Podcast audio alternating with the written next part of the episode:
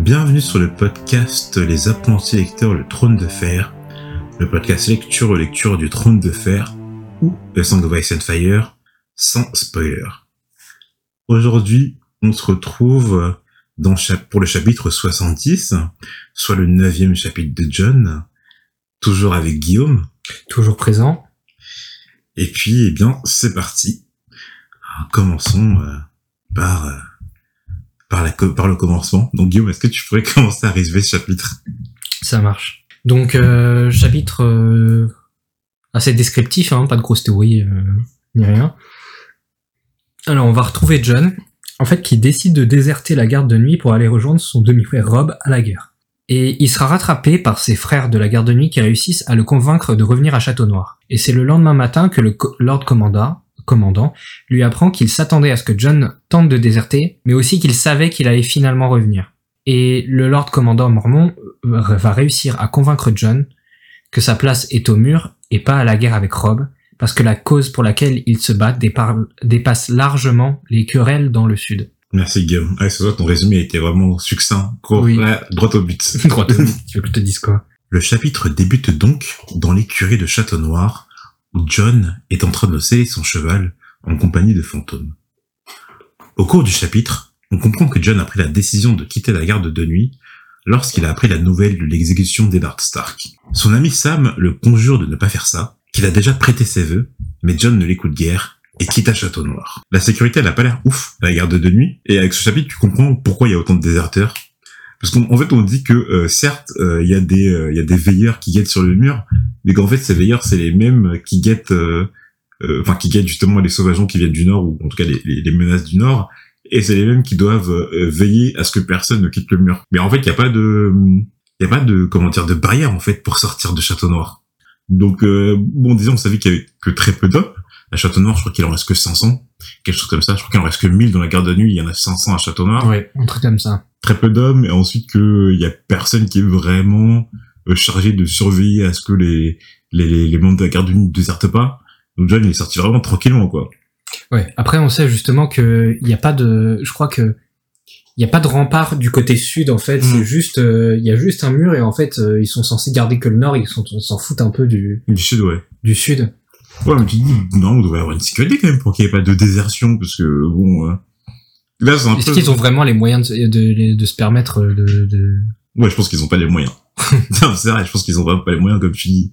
Ouais bon voilà non mais tu comprends pourquoi il y a des déserteurs en tout cas. Mais en plus, au-delà des déserteurs, euh, je sais pas pour euh, garder les hommes au mur, et ben euh, ils permettent, euh, ils permettent un peu que la nuit, euh, des membres de la garde de nuit aillent, aillent à la mole pour euh, Hmm, pour aller au bordel quoi. ouais. Donc euh, bon, euh, si tu mets la sécurité, ils peuvent plus faire ça. Je pense qu'ils peuvent plus faire ça, ils pètent un plomb. Genre. Hmm. Pour John, il fallait mettre le plus de distance possible entre lui et le mur jusqu'à l'aube, moment où George Mormon se réveillerait et remarquerait la disparition de John.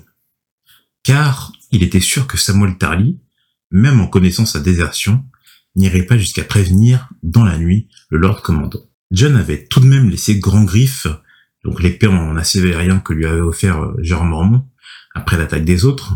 Il l'avait quand même laissé à Château Noir, parce que, euh, certes, il désertait, mais il avait quand même son honneur. Et même Jorah Mormon avait répugné à prendre l'épée lors de la fuite. Même Jorah, même Jorah Mormon. Donc Ouais. si euh, Jorah Mormon le fait pas, moi, euh, voilà, quoi. Mais ce qui est dit dans le c'est qu'il avait quand même répugné à la laisser. Dans le sens qu'il a quand même des regrets, parce que bon, quand même une épée acier valérien, c'est pas mal. Mais bon, il a quand même son honneur. Il déserte, il brise ses vœux, mais un honneur à géométrie variable, quoi. Cela fait penser à John que sa désertion ferait sans doute penser à George Mormon, à la fuite de son fils, et euh, John était bien en peine de trahir la confiance que le Lord Commandant avait placée en lui. Ouais, bon, on, sent- qu'il a des regrets envers, envers George Mormon. Et euh, j'avoue que le, le- le chapitre où... euh, Enfin, le, le passage où George lui, lui donne son épée en acier valérien, il est assez touchant, quoi. Donc c'est vrai que du, du, de, de notre point de vue, bah, c'est assez bâtard ce qu'il fait, quoi.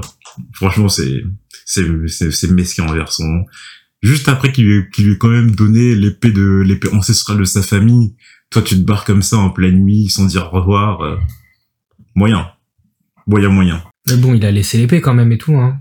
oui il a quand même laissé l'épée Non, Là, tu vois, il a quand même Mais laissé. c'est les qu'ils faits. s'en sentaient pas dignes, tu vois. ou- Bah, tu m'étonnes qu'ils ne sont pas dignes vu qu'ils désertent. John pensa rapidement au fait de se changer, car tous ces vêtements étaient noirs de la tête aux pieds. Si on le capturait dans cet accoutrement, il n'y aurait aucun doute sur sa provenance et on le condamnerait à mort. Donc ouais, on, bon, on vient de dire que c'était facile pour les membres de la garde de nuit de déserter. En revanche, euh, c'est pas c'est pas s'évader qui est difficile, c'est de rester évadé. Oui. Euh, tu vois et euh, non franchement c'est pas mal le fait que tous ces vêtements soient en noir et que enfin, en fait il peut pas euh, tu, tu peux rien faire en fait tes habits c'est voilà tu peux pas changer d'habit comme ça quoi Mais tu, tu sais que mec, c'est le principe des tenues de prisonniers ou euh, Hmm. enfin ou même des en psychiatrie. Pourquoi on te demande d'enlever tes vêtements et de mettre des les vêtements de l'hôpital, les blouses? Parce que si le si, si un a un mec qui sort d'une clinique psychiatrique ou un truc comme ça, il, il est facile à reconnaître, tu vois? Hmm.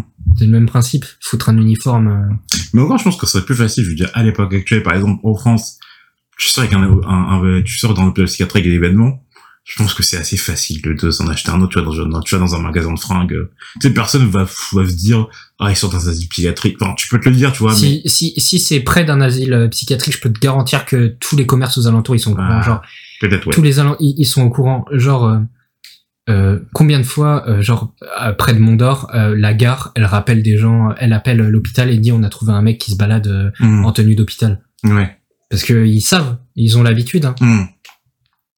Alors que euh, là, là, en fait, ce qu'il vient de dire, c'est que en fait, dans le Nord, genre de, de Château Noir jusqu'au Nec, tous les mecs qui voient qui voient se balader, enfin, en fait, toute la population qui voit se balader un mec habillé tout en noir, ils savent qu'ils viennent de la gare de nuit, quoi.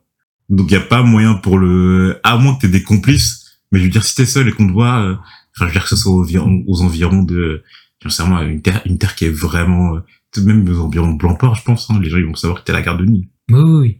À moins que... euh, Mais je me demande justement comment Yoren, tu vois, il peut se justifier.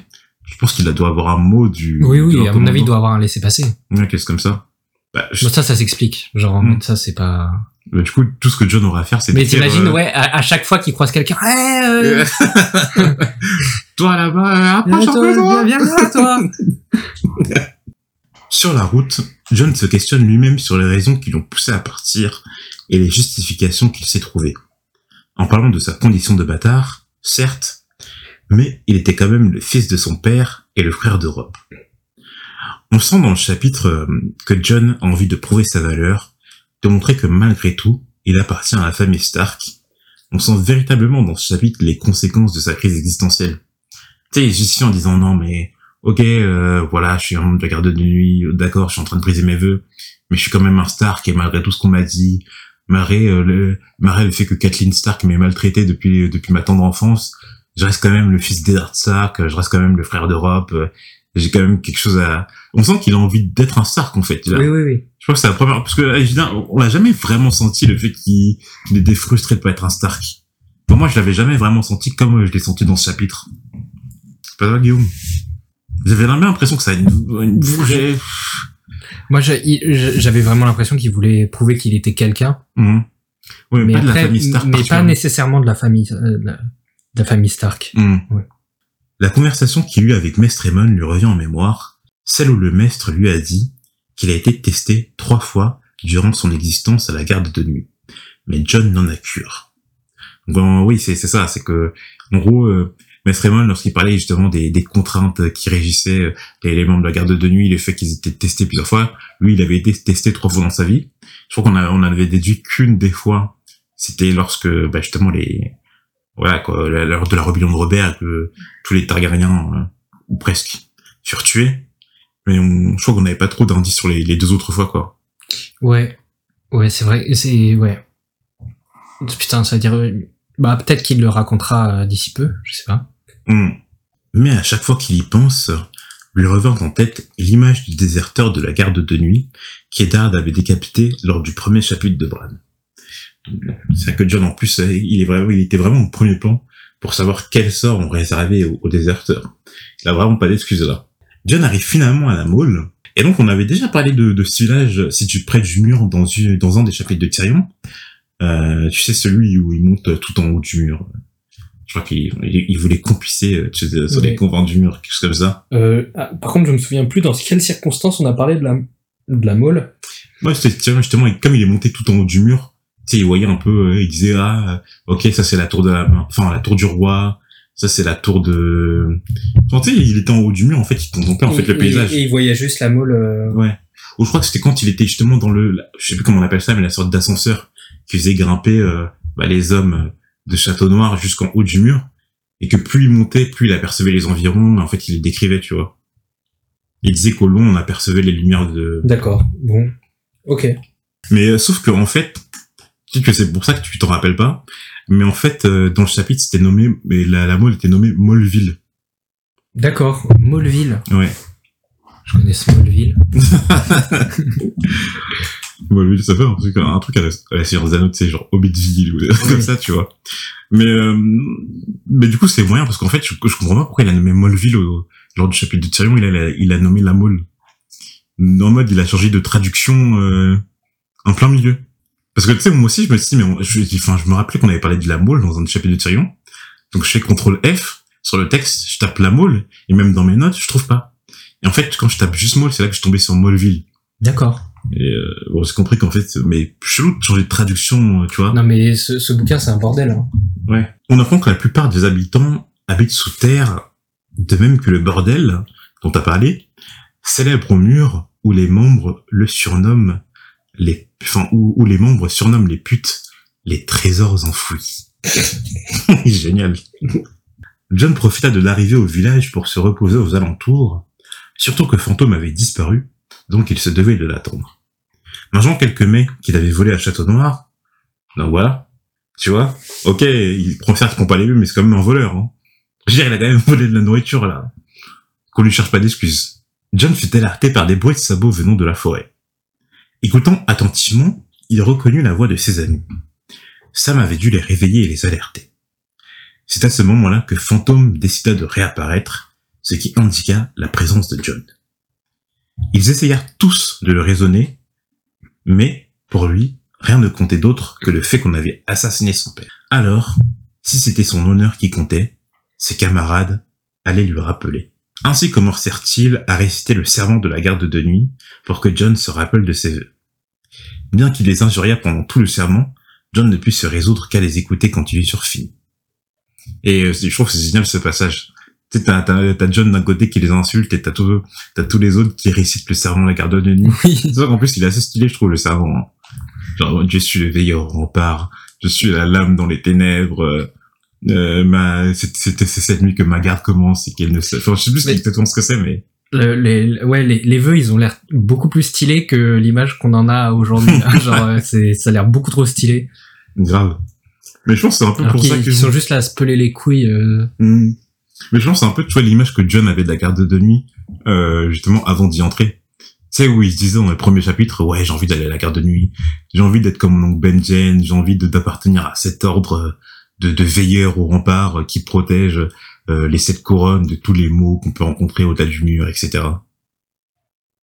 Et franchement, t'entends, imagine, t'es un étranger, tu sais pas quelle est la situation au mur ou à la garde de nuit, t'entends ce serment, tu te dis, putain, c'est pas mal, Ouais, c'est pas mal. c'est stylé. Et euh, du coup, par rapport à la réaction de fantôme, en fait, t'as un peu l'impression qu'il a fait exprès de se cacher pour réapparaître jusqu'au juste au moment où, euh, bon, euh, c'était opportun pour que ses amis le retrouvent, quoi. Donc peut-être que tu, peut-être que fantôme, il sentait que John, il était en train de faire une connerie, genre. Tu vois? Ah ouais, je, je, je comprends. Non, tu sais, c'est- même John qui lui dit, il dit, bah, c'est à ce moment-là, quand justement il était, il, enfin, il, est- il était en train de se cacher, que ses amis étaient tout proches, que Fantôme il a décidé de réapparaître. Donc genre en mode, euh, pff, tu doutes qu'il y a un lien, enfin, tu doutes qu'il y a- qu'on sait que voilà les, les, les loups-garous des stars contre une certaine intelligence, donc tu doutes que Fantôme il a fait ça exprès pour euh, pour C'est vrai que je l'avais, je l'avais pas vu comme ça. Je l'avais, enfin, ouais, le fait que fantôme, en gros, il, euh, il valide pas, genre. Hmm. Il fait gros, là, je valide pas. je, là, je sais pas dans quelle, quelle merde t'es en train de faire, là. Sur la route du retour, John échafauda quand même un plan. Il allait faire croire à ses amis qu'il était satisfait de sa situation, qu'il était rentré pour de bon, et lorsqu'il relâcherait leur attention, il repartirait de plus belle. Sûrement, en longeant le mur, soit jusqu'à l'extrémité est, là où se trouve la mer, soit jusqu'à l'extrémité ouest, au pied des montagnes, la route qu'empruntaient les sauvageons pour venir au sud du mur. Donc c'est vrai qu'on savait pas trop comment les sauvageons ils, ils faisaient pour traverser le mur. Et en fait, on se rend compte que en fait, ils passent par les extrémités. Donc soit ils passent par la mer euh, du côté de l'est, euh, là où justement il y a fort le vent, mais plus généralement, normalement, ils passent par l'extrémité ouest euh, du mur. Et donc à, à cette extrémité ouest, il y aurait ces montagnes. Et ce sera là où justement Denis Malister, il avait, tu sais, il avait arrêté dans un des chapitres que euh, à, à Germain qu'il y avait des, il voyait des passages en fait dans ces montagnes, quelque chose comme ça.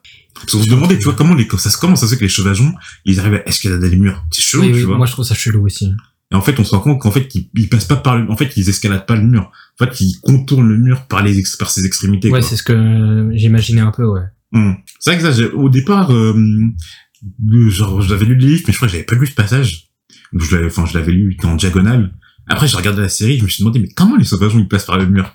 Je veux dire, le mur est tellement géant, comment ils font? Après, bon, voilà, mais on, on sait jamais, on n'a jamais de notion où ils passent par les contours, en fait, du mur. Donc, tu sais, tu peux te demander, dans les sauvageons, le mur, il fait, il fait, je sais pas quoi, je crois qu'on l'a dit, en plus, je crois qu'il fait 200 mètres de haut. Il fait 200 mètres de haut, comment les sauvageons, ils font pour passer au-dessus, quoi? Genre, tu sais, même le sauvageon, euh, les, les sauvageons, genre Ocha, euh, Euh, ouais. Ouais, Tu vois ouais, genre les. Ocha et ses potes, là, que Bran et Rob, ils ont trouvé dans la forêt. Oui, bah genre en mode ouais, t'es passé comment sont, ouais, t'es passé par où, genre?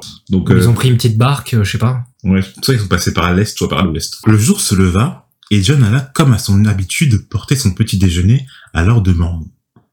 Il se rend vite compte que le commandant est au courant de son escapade nocturne. D'après ses dires, le maître Aemon l'avait prévenu que John partirait, mais le Lord commandant connaissait ses hommes. Si l'honneur t'a jeté sur la route royale, l'honneur a su te ramener. Et j'ai kiffé ce passage où John il fait euh, mais euh, c'est le copain qui m'a ramené. et t'as vraiment qui répond et je dis que c'était ton honneur. j'ai grave ça m'a grave fait rire. je trouve que c'est génial ça.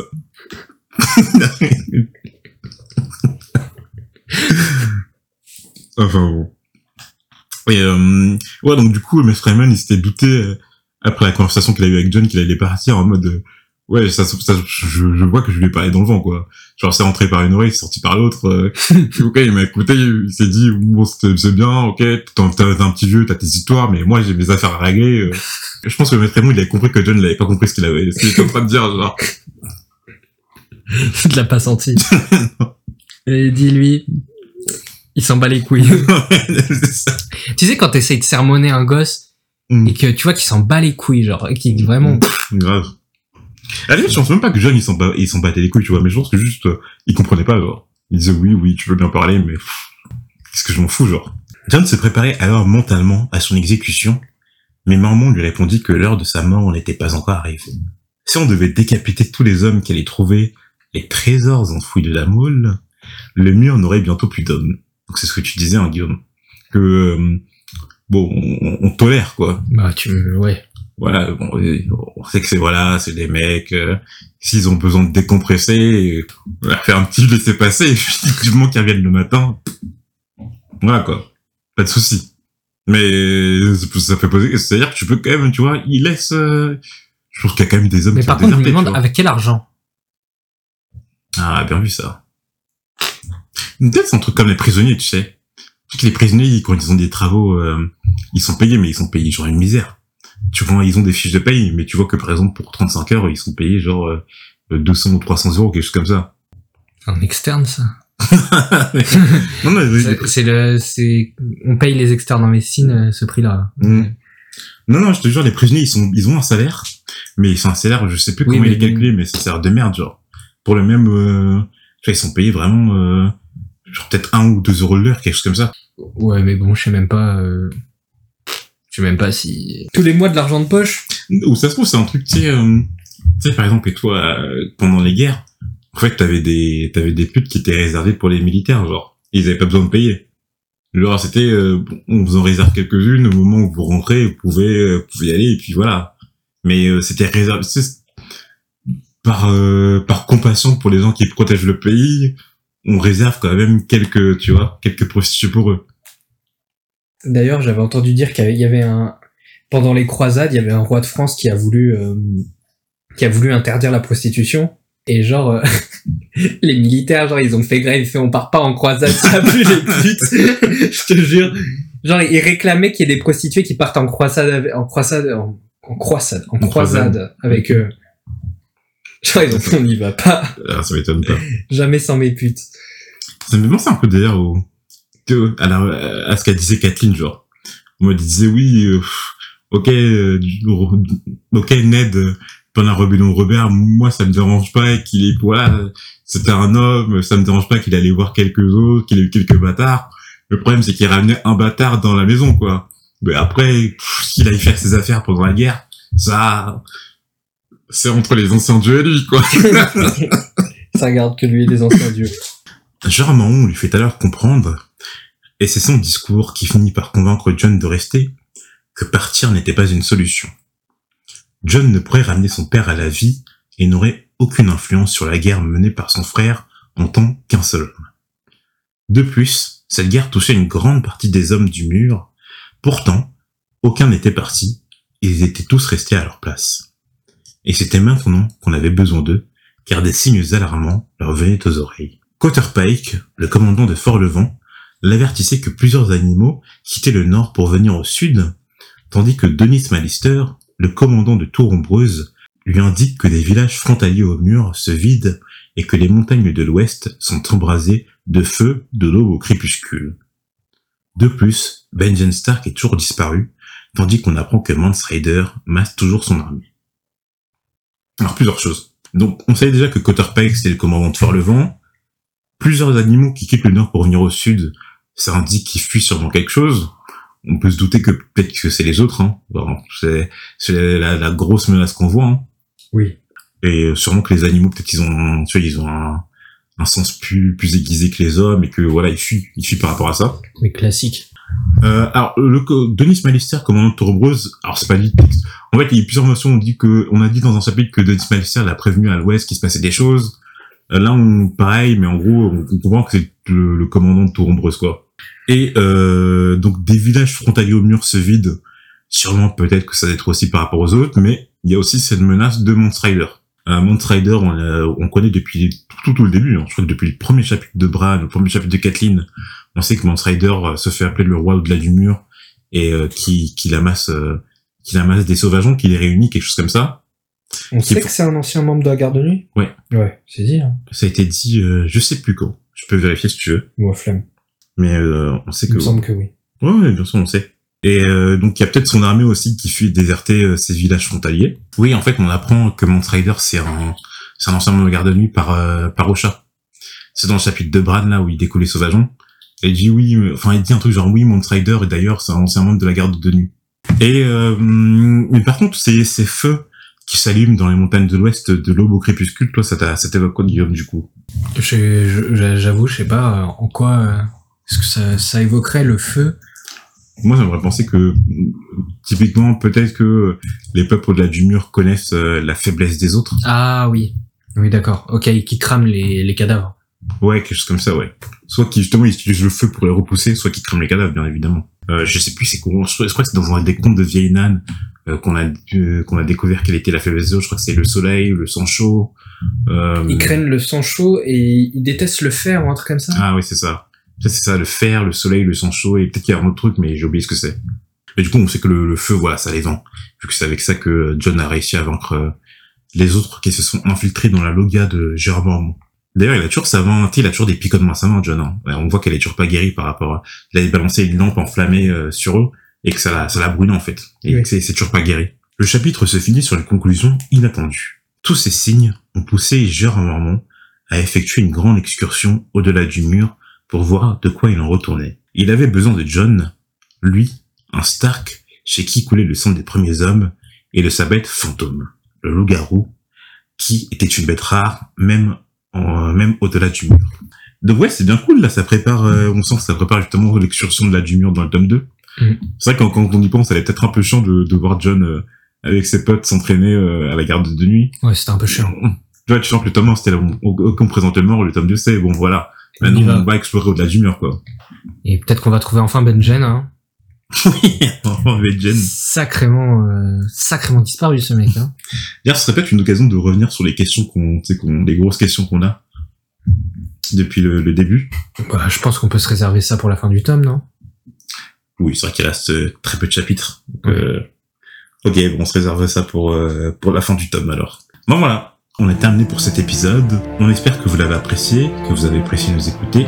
Si vous le voulez, vous pouvez continuer l'aventure avec nous sur les réseaux sociaux et si vous voulez rajouter des choses dont on n'a pas vu, il n'y a pas de problème, vous pouvez nous contacter facilement. Euh, en tout cas, on vous dit à la semaine prochaine. À la prochaine.